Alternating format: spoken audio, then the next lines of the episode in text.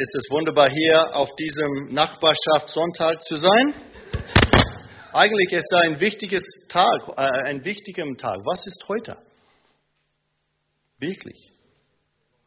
Reformationssonntag, genau. Reformationssonntag ist heute.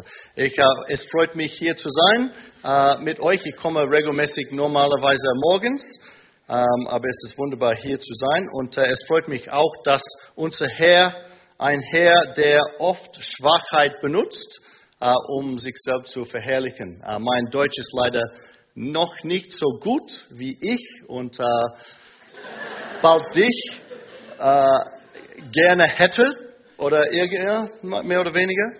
Ja? Ah, und so ich äh, bitte um Geduld äh, für heute und äh, machen wir einen Anfang mit Gebet. Ja, bitte lass uns beten. Himmlischer Vater, hilf mir, dein Wort klar und treu zu verkündigen. Hilf uns, es zu hören und zu gehorchen. Im Namen Jesu. Amen. Was ist der Schlüssel zum Leben in unserer Zeit? Was ist das Geheimnis des guten Lebens, des Lebens, das wirklich funktioniert? Kennst du es?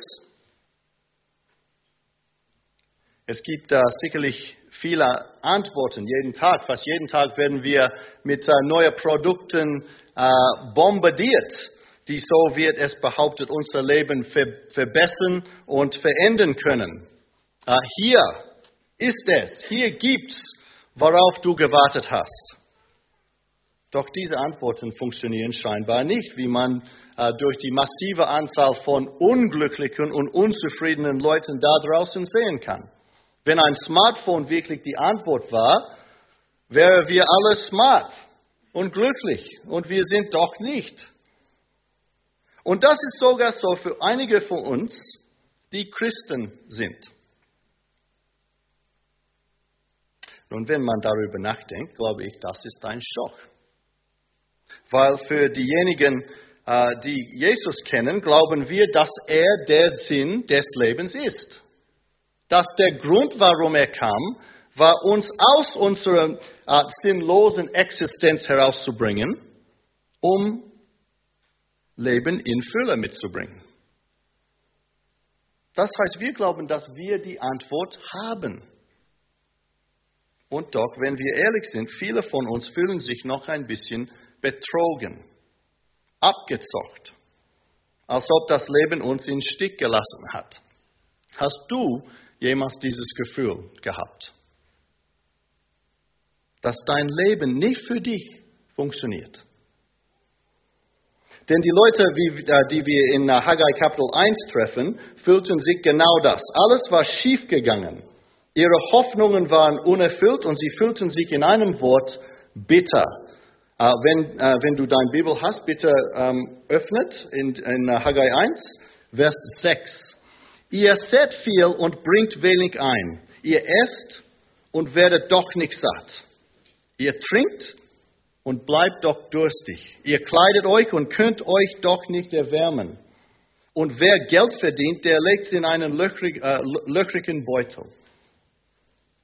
So, wer waren diese Menschen? Warum waren sie so unglücklich? Und was können wir von Gottes Wort darüber lernen, wie man solches ein Leben leben kann, das funktioniert? Ein gutes, sinnvolles Leben. Ein Leben, das wirklich erfüllt und voller Freude ist. Denk da kurz mal nach.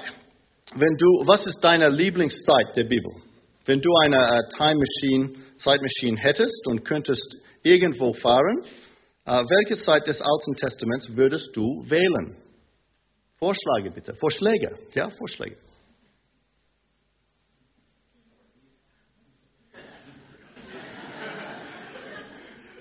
Ach so. Vorschläge? Paradies, okay, ja.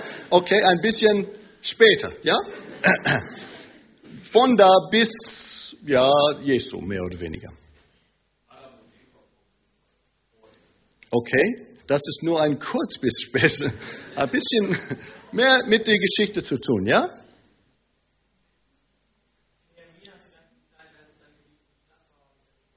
Okay. König Salomo, den Exodus, es gibt viele herrliche Sachen, ja. Äh, die Volk Haggai, da, da, da gibt es äh, ja, einige Möglichkeiten. Ich, meinte das zu zeigen, so da. Du könntest äh, ja, später denken an das. Ähm, die leben da. Ja? Am, am Tiefpunkt, im Tiefpunkt der Geschichte Israels. Wer hat diese Zeit äh, gewählt? Eine Zeit, in der es schien, dass alle die großen Hoffnungen und Träume des Volk Gottes unerfüllt bleiben würden. Hunderte von äh, Jahren zuvor, wirklich aus dem Nichts, hatte Gott eine Verheißung zu einem Mann namens Abraham ge, äh, gegeben. Und wir lesen hier in 1. Mose. Oh, das ist eine Schade. Können wir? Es ist okay. Du kannst am meisten sehen. Und der Herr sprach zu Abraham: Geh aus deinem Vaterland und von deiner Verwandtschaft und aus deines Vaters Haus in ein Land, das ich dir zeigen will. Und ich will dich zum großen Volk machen und will dich segnen und dir einen großen Namen machen. Und du sollst ein Segen sein. Ich will segnen, die dich segnen und verfluchen, die dich verfluchen. Und in dir sollen gesegnet werden alle Geschlechter auf Erden. Und seitdem hatte Gott dieses Versprechen erfüllt, genau wie er sagte. Er hatte von diesem eine, äh, einem Mann ein Volk gemacht. Er hatte sie ins Land Kanan äh, gebracht und äh, ihnen den Sieg über ihre Feinde gegeben. Er, er hatte sie mit äh, wunderbaren Seligkeiten gesegnet. Aber trotz alles rebellierte Israel gegen ihn. Sie verweichten ihn zu gehorchen, sie ignorierten seine Warnungen und gingen hartnäckig mit ihrer Sünde weiter bis Gott es nicht mehr ertragen konnte. Und er bestrafte sie. Das äh, Königreich wurde in zwei Teile äh, geteilt, Israel im Norden und Jude im Süden. Und noch weigerte sich Israel zu hören und wurde deswegen im Jahr 722 äh, vor Christus komplett zerstört und ins Exil geschickt. Noch jetzt versäumt es Jude sich, von seinen Sünden abzuwenden und machte genau die gleichen Fehler wie Israel, bis schließlich Gott auch sie bestrafte. Der Tempel wurde zerstört, die Stadt wurde verbrannt und die Leute wurden auch ins Exil nach Babylon geschickt. Und unsere Geschichte in Haggai fängt mehrere Jahrzehnte danach an, mit einer kleinen Gruppe von Juden, äh, die Überreste des Volkes, Kapitel 1, Vers 14, ungefähr 50.000 Leute, äh, die von Babylon nach äh, Jerusalem zurückgekehrt waren, um den zerstörten Tempel aufzubauen. Warum? Weil, obwohl die Dinge so trostlos aussahen, hatte Gott sie ein paar wunderbaren Verheißungen gemacht. Es gab noch Hoffnung. Äh, Gott hatte nicht sein Volk aufgegeben. Und wir können ein in äh, Hesekiel 36 äh, lesen. Der Herr sprach, denn ich will euch aus den Heiden herausholen und euch aus allen Ländern sammeln und wieder in euer Land bringen. Und ich will reines Wasser über euch sprengen, dass ihr rein werdet von all eurer Unreinheit und von allen euren Götzen will ich euch reinigen. Und ich will euch ein neues Herz und einen neuen Geist in euch geben. Und ich will das steinerne Herz aus eurem Fleisch wegnehmen und euch ein fleischendes Herz geben. Ich will meinen Geist in euch geben und will solche Leute aus euch machen, die in meinen Geboten wandeln und meine Rechte halten und danach tun. Und ihr sollt wohnen im Land das ich euren Vätern gegeben habe, und sollt mein Volk sein, und ich will euer Gott sein. Ich will euch von all eurer Unreinheit äh, erlösen und will das Korn rufen und will es mehren und will keine Hungersnot über euch kommen lassen.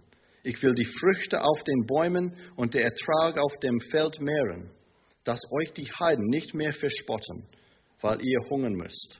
Wunderbaren Worte es gab noch eine Hoffnung für Israel.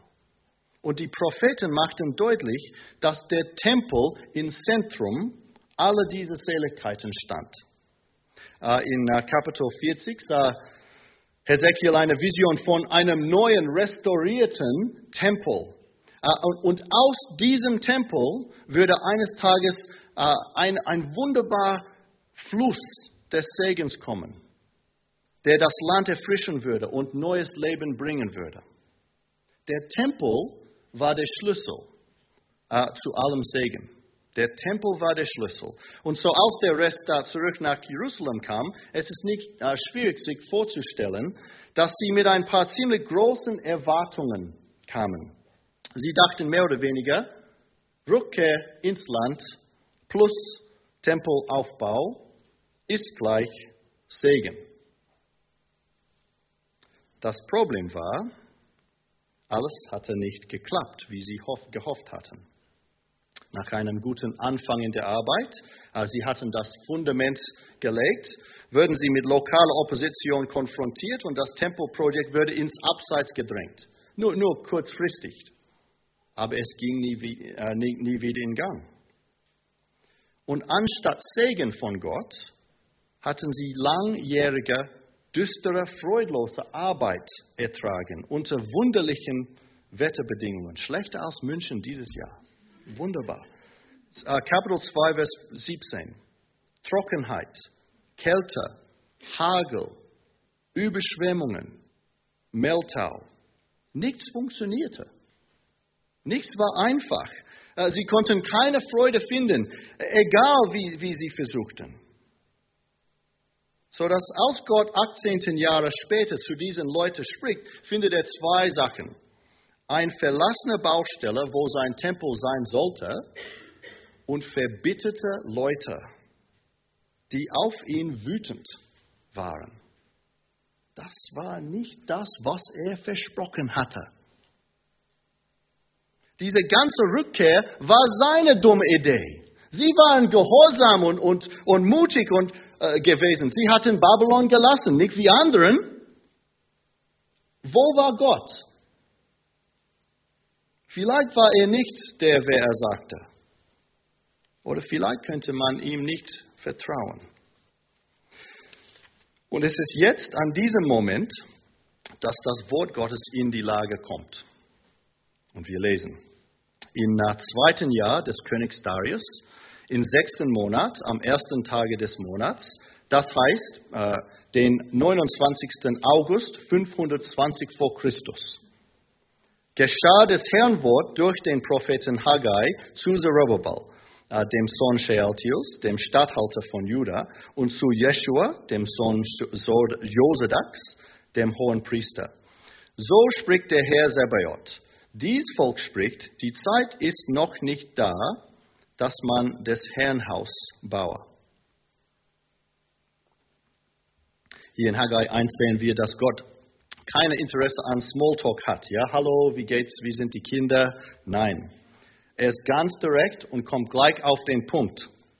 Ihr wisst, dass ich euch sagte, es wäre Zeit, nach Jerusalem zurückzukehren und meinen Tempel aufzubauen. Ja. Aber anscheinend habt ihr für sich selbst entschieden, trotz allem, was ich sagte, dass es noch nicht Zeit dafür ist. Uh, Vers 2, die, die, Zeit ist noch nicht da, dass man den, das uh, Herrenhaus baue. Zu viel los, zu hart und so weiter. Nun habe ich eine Frage an euch. Uh, Vers 4 ist besser als eine Frage verstanden werden. Wenn es noch nicht Zeit ist, um mein Haus zu bauen, ist es an der Zeit für euch, dass ihr in getäfelten Häusern wohnt. Und dies Haus muss wüst stehen. Ja, ja, ihr seid sehr beschäftigt, sehr beschäftigt, so beschäftigt, dass ihr keine Zeit für mein Haus habt. Das ist klar. Und doch merke ich, dass ihr Zeit irgendwie gefunden habt, eure eigenen Häuser aufzubauen. Das ist interessant, oder? Keine Zeit, keine Zeit, keine Zeit. Aber schau mal, du hast dein Swimmingpool. Das ist dein Billardzimmer. Das heißt, Gott hat gar nichts dagegen, dass diese Menschen Unterkunft für sich selbst gefunden hat. Das wäre unvernünftig. Natürlich brauchten sie ein, einen Ort zum Wohnen. Sein Problem ist aber, dass während sie auf der einen Seite behaupten, keine Zeit für sein Haus zu haben, haben sie trotzdem die Zeit gefunden, ihre Häuser mit all den kleinen Annehmlichkeiten des modernen Lebens zu ausrüsten. Die Täfelung war ein Luxusgut. Etwas, was in den, den Häusern der Reiche gefunden werden können. Diese Leute hatten Häuser, aber sie wollten mehr. Klimaanlage, Infußbodenheizung, Sauna. Sie waren in die Dinge dieser Welt verliebt. Und der Kontrast war offensichtlich. Mein Haus, dein Häuser, mein Haus, ihr Häuser, mein Haus, ihr Häuser. Hm.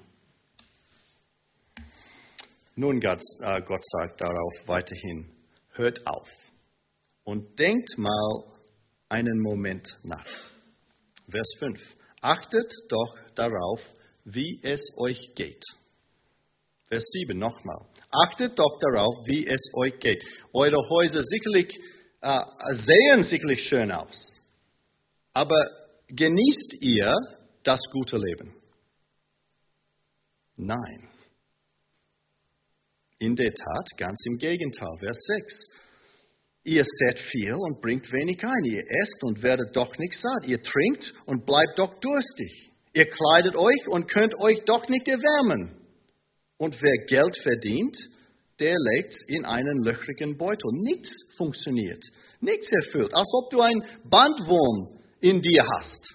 Dein, dein eigener persönlicher Spaßverderber der, der alles ruiniert und alle deine Pläne frustriert. Achtet doch darauf, wie es euch geht. Denkt, sagt er, denkt, warum sind die Dinge so schlecht gewesen? Wisst, es, wisst ihr es wirklich nicht? Ihr solltet die Antwort eigentlich schon wissen. So oft im Leben werden Dinge leichter, wenn wir nur ein bisschen Zeit nehmen würden, ähm, aufzuhören, Abstand zu gewinnen und äh, äh, über das, was wir tun, nachzudenken. Als ich ein Junge war, habe ich ein Jahr in Tansania verbracht. Äh, während einer Woche in den Ferien wollte ich mich etwas körperlich betätigen und so wurde mir ein Job auf einer Farm gegeben, wo ich nach Kartoffeln graben musste. Ich bekam einen Schaufel und musste auf einem Feld graben. Und so ging ich um 8 Uhr morgens los. Nach 45 Minuten Arbeit bekam ich Rückenschmerzen und war langsam frustriert. Ich hatte nichts vorzuweisen. Nicht eine michrige Kartoffel. Okay, dachte ich, ich habe vorher noch nicht die äh, Kartoffeln gegraben. Vielleicht muss ich einfach tiefer graben. So machte ich weiter. Eine weitere Stunde verging und das Loch wurde immer größer, aber noch nichts. Jetzt würde ich langsam verrückt. Aber ich wollte nicht zulassen, dass irgendwelche Kartoffeln mich austricksen. Und so biss ich die Zähne zusammen und grub weiter. Fünf Stunden später kam der Vorarbeiter vorbei und ich konnte es nicht mehr zurückhalten und schrie ihn an. Ich habe nicht eine einzige dumme Kartoffel gefunden. Das ist doch lächerlich. Was haben Sie mit mir vor? Er hielt inne, schaute mich mit einem fragenden Blick an und sagte ganz ruhig, äh, das kommt daher, dass du an der falschen Stelle gräbst. Die Kartoffeln sind da hinten. Also, was war mit Israel los? Wir können die Antwort in dem nächsten Vers sehen in Form eines Befehls. Ah, Vers 8. Vers 8. Geht hin auf das Gebirge und holt Holz und baut das Haus. Das soll mir angenehm sein und ich will meine Herrlichkeit erweisen, spricht der Herr. Stoppt den Aufbau deiner Häuser und baut meins. All diese Zeit, seitdem sie zurück ins Land gekommen waren, in der sie sich fühlten, als ob Gott sie verlassen hatte, als ob er nicht da war, war er doch da gewesen und er hatte alles gesehen. Und ihre Weigerung, ihm zu gehorchen, machte ihm keine Freude und gab ihm keine Ehre. Wie konnten sie Gottes Befehl so ignorieren, als ob sie besser wüssten? Wie konnten sie den herrlichen Gott der Bibel so verachten? Seht mal, warum hatte Gott den Israeliten befohlen, zurück nach Jerusalem zu kommen und sein Haus wieder aufzubauen? Nicht in erster Linie um ihretwillen. Israels Rückkehr in das Land und der Wiederaufbau des Tempels waren von Gott geplant, um ein triumphales Zeichen der Herrlichkeit Gottes zu sein. Das würde ihn als das Gott äh, offenbaren, der trotz ihrer Sünde nie sein Volk aufgibt, der immer seinen Verheißungen treu bleibt, der in kompletter Kontrolle über alle Dinge blieb. Diese Baustelle war ein Schande, ein Gräuel. Und Gott lässt sich nicht spotten. Warum hatte ihr Leben nicht funktioniert? Warum könnten sie keine Befriedigung finden? Denn Israel war unter dem Gericht Gottes. Vers 9. Denn ihr erwartete wohl viel, aber siehe, es wird wenig. Und wenn ihr es schon heimbringt, so blase ich es weg. Warum das? spricht der Herr Sebaot weil mein Haus so wüst dasteht und ein jeder nur eilt, für sein Haus zu sorgen. Darum hat der Himmel über euch den Tau zurückgehalten und das Erdreich sein Gewächs. Und ich habe die Dürre gerufen äh, über Land und Berge, über Korn, Wein, Öl und über alles, was aus der Erde kommt, auch über Mensch und Vieh und über alle Arbeit der Hände.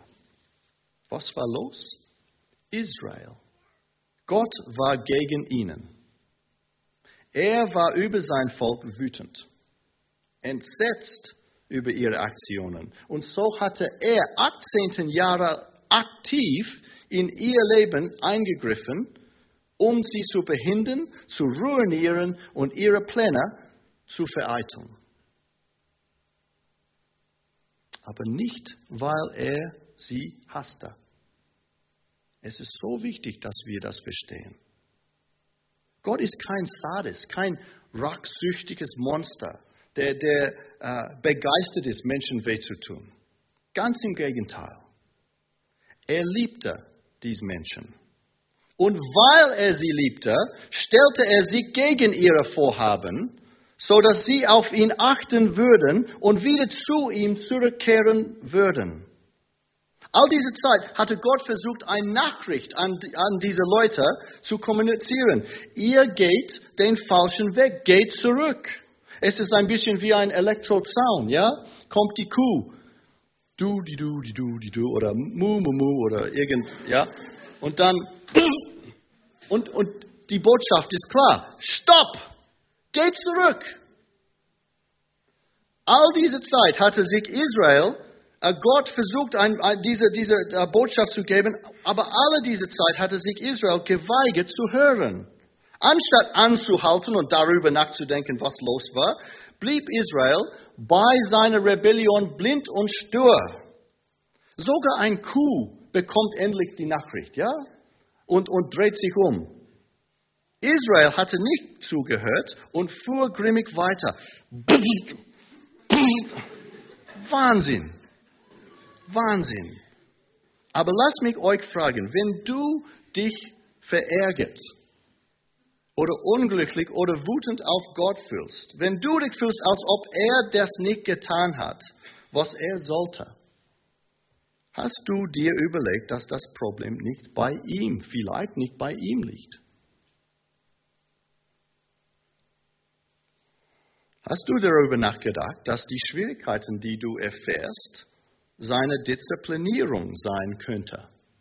Die Disziplinierung eines liebenden himmlischen Vaters, der deine Aufmerksamkeit will um eine Botschaft zu kommunizieren.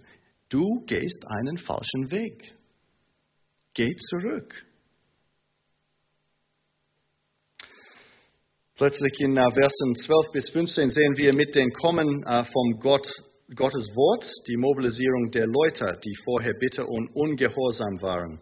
Da gehockt in Vers 12 Zerubabel, der Sohn Shealtiels und Jeschua, der Sohn Jehosadaks, der hohe Priester und alle übrigen von Volk der Stimme des Herrn ihres Gottes und das Volk fürchte sich von dem Herrn. Und der Herr erweckte den Geist Zerubabels und den Geist Jeschuas und den Geist aller übrigen von Volk, dass sie kamen und arbeiteten am Haus des Herrn Sabaoth, ihres Gottes. Also Freunde, was hat alles, das wir heute gesehen haben, mit uns zu tun, die hier an diesem 27. Tag des Monats Oktober 2013 in München sind? Was sagt Gott uns? Wir haben mit äh, der Frage, die Fragen äh, angefangen, was ist der Schlüssel zum Leben in unserer äh, Zeit? Und wir haben gesehen, Haggai Kapitel 1 macht ganz, ganz deutlich, dass der Schlüssel zu meinem guten Leben ist, die Zeit zu verstehen, in der wir leben. Und zwei, in Übereinstimmung mit dieser Zeit zu leben. Die Zeit zu verstehen, in der wir leben und in Übereinstimmung mit dieser Zeit zu leben. So, Freunde, lasst mich euch fragen, hast du die Zeit, in der wir leben, verstanden? Hast du ihre Bedeutung begriffen? Für unsere Welt ist die Frage absurd. Was meinst du? Hast du den Sinn unserer Zeit verstanden? Die Zeit hat keine Bedeutung. Sie ist einfach nur da. Es gibt keinen Gott, keinen Zweck, keinen Plan, keine Bedeutung. Man sollte äh, nur etwas, das gefällt ihm, finden und tu es, mach es. Ja? Irgendetwas. So zum Beispiel, ich habe diese in, äh, in äh, U-Bahn gefunden, diese Bilder. Ich will es romantisch, okay, Max. Ja, okay, egal. Ich, ich will es ähnlich, okay, Max, aber Max mit. Okay, warum nicht? Hier aus Australien, uh, du kannst meinen australischen Akzent hier hören. Great food, great tastes. I like to skate. Take it easy, skate, hang out with my mates. What's a deadline? The right look for your home. Irgendetwas, was gefällt dir, mach es. Aber Freunde, könnt ihr sehen, dass Materialismus ein Leben für die Täfelung, für sich selbst, letztlich ein Ausdruck des Atheismus ist. Und wir können nicht wie Atheisten leben. Denn wir wissen, dass die Zeit, in der wir leben, einen wunderbaren Sinn hat. Denn in Christus haben wir die Erfüllung von allem, worauf Haggai gewartet hat, gesehen. Haben wir den Tempel, den restaurierten, äh, erneuerten Tempel gesehen. Nicht ein Gebäude, nicht ein Gebäude, ein Mensch, den Herrn Jesus. Denkt an seine Worte aus äh, Johannes 2. Jesus war in den äh, Tempel gekommen, hatte sich eine Peitsche gemacht und hatte die Tiere und Händler hinausgetrieben und die Tische der äh, Geldwechsler umgestoßen. Und er, er befahl, nehmt diese Dinge weg. Macht das Haus meines Vaters nicht zu einem Haus des Handels. Ah, die Juden waren verwundet und erzürnt. Was für ein Zeichen gibst du uns, dass du solche Dinge tust? Jesus antwortete ihnen. Er sagte das. Brecht diesen Tempel ab und in drei Tagen will ich ihn aufrichten. Die Juden hatten natürlich keine Ahnung, wovon er redete, und sagten, dieser Tempel ist in 46 Jahren erbaut worden und du willst ihn in drei Tagen aufrichten? Aber Jesus sprach, Vers 21, von dem Tempel seines Leibes.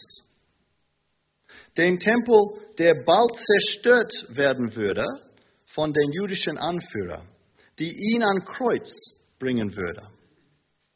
Dem Tempel, der drei Tage später wieder aufgerichtet werden würde in herrlicher Kraft in der Auferstehung. Denn Freunde, durch das Sterben und die Auferstehung Jesus hat Gott noch einmal etwas gemacht, um Seligkeiten in diese Welt zu bringen. Um alles, worauf Hezekiel sah, zu erfüllen. Der Fluch der Sünder, Freunde, der Fluch der Sünder und alles, was dazu gehört, Krankheit, Unglück, Frustration, Tod, ist beseitigt. Denn Jesus hat ihn auf sich selbst genommen. Galater 3 formuliert es so. Christus hat uns von Fluch des Gesetzes erlöst, indem er für uns zum Fluch wurde. Denn es steht geschrieben, verflucht ist derjenige, der am Baum hängt. Am Kreuz wurde Christus den Fluch für uns. Am Kreuz stellte er sich unter dem Gericht Gottes für uns. Am Kreuz erfährt er all die schrecklichen Flüche, die wir für unsere Sünden verdient haben. Am Kreuz machte er sich selbst ein Objekt der brennendes, brennenden Sohnes Gottes. Und warum? Warum hat er diese Sachen gemacht? Galater 3 geht weiter. So dass, so dass in Christus der Segen Abrahams zu den Heiden kommt und wir den verheißenen Geist durch den Glauben empfangen. Warum ist Jesus am Kreuz gegangen? Damit wir Leute, wir alle Wunder der göttlichen Segnungen erfahren können. Vergebung, Reinigung, Heiligung, Fruchtbarkeit, Sohnschaft, reichlich Wohlstand, den Heiligen Geist und ewiges Lebens. Jesus ist der Tempel und er ist schon gekommen als die Quelle alles Segens. Der gesamte Segen Gottes kann in ihm gefunden werden und fließt von ihm aus wie ein Fluss.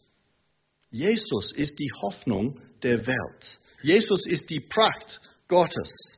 Und könnt ihr deswegen sehen, Freunde, dass wir, die auf dieser Seite der Kreuz leben, jetzt in der wunderbarsten Zeit von allen leben. Denn wir leben nicht mehr am Tag des Fluchs. Wir leben am Tag des Segens. Der Tempel ist gekommen. Der Fluch ist weggenommen worden. Heute ist der Tag des Heils. Paulus sagt, Paulus sagt das.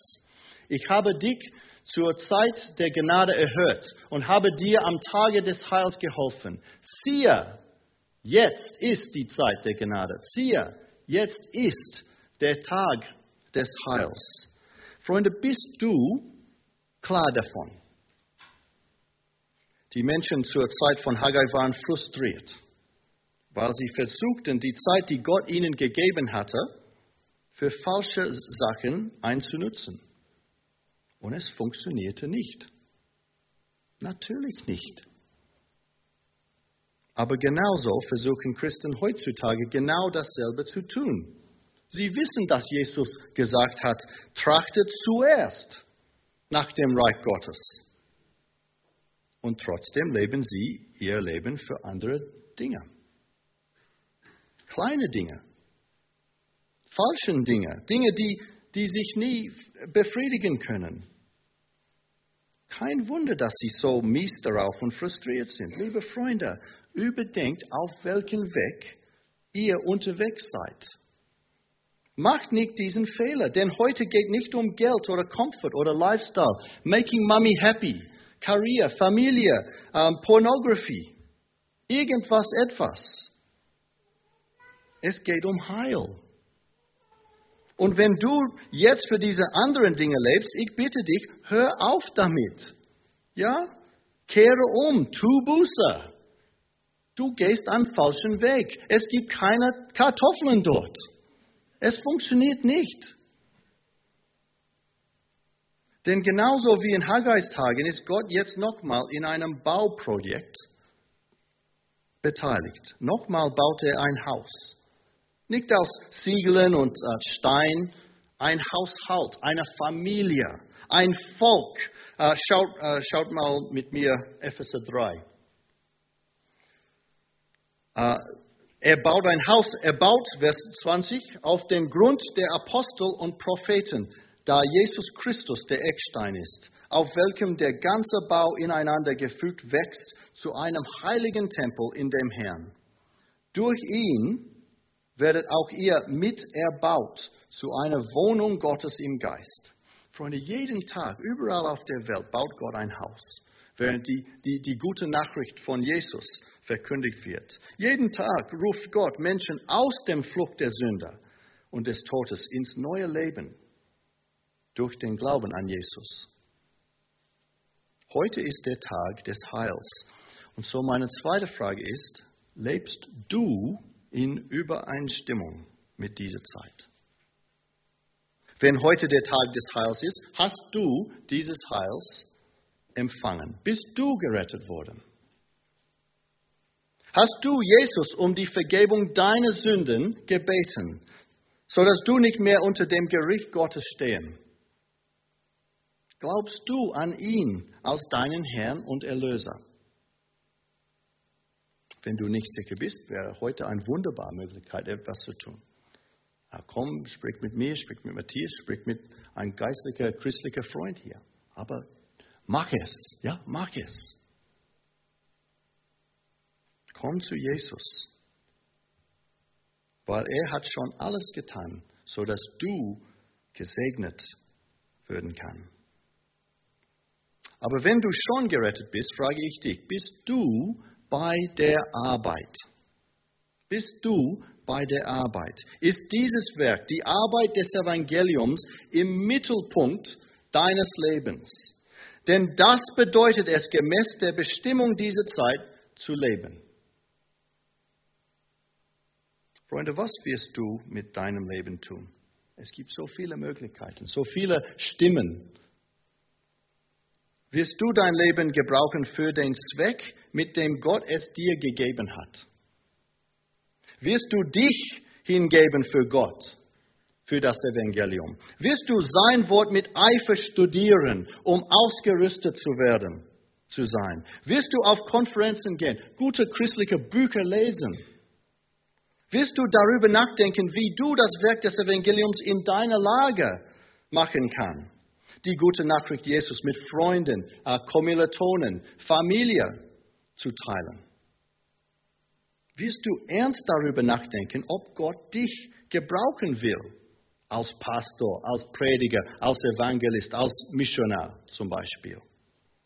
Die, die, die Frage ist nicht, warum sollte ich? Die Frage ist, warum nicht? Eigentlich. Was, was für Gründe habe ich, nicht das zu machen? Oder wirst du dein Leben wegwerfen für Dinge, die nie, nicht bestehen und niemals befriedigen können? Lass mich mit einer Geschichte von John Piper enden. Ich werde euch zeigen, was eine Tragödie ist. Ich werde euch zeigen, wie du dein Leben verschwenden kannst. In die Februarausgabe von Reader's Digest gab es eine Geschichte über ein Ehepaar, das fünf Jahre zuvor in den Ruhestand gegangen war. Er war 59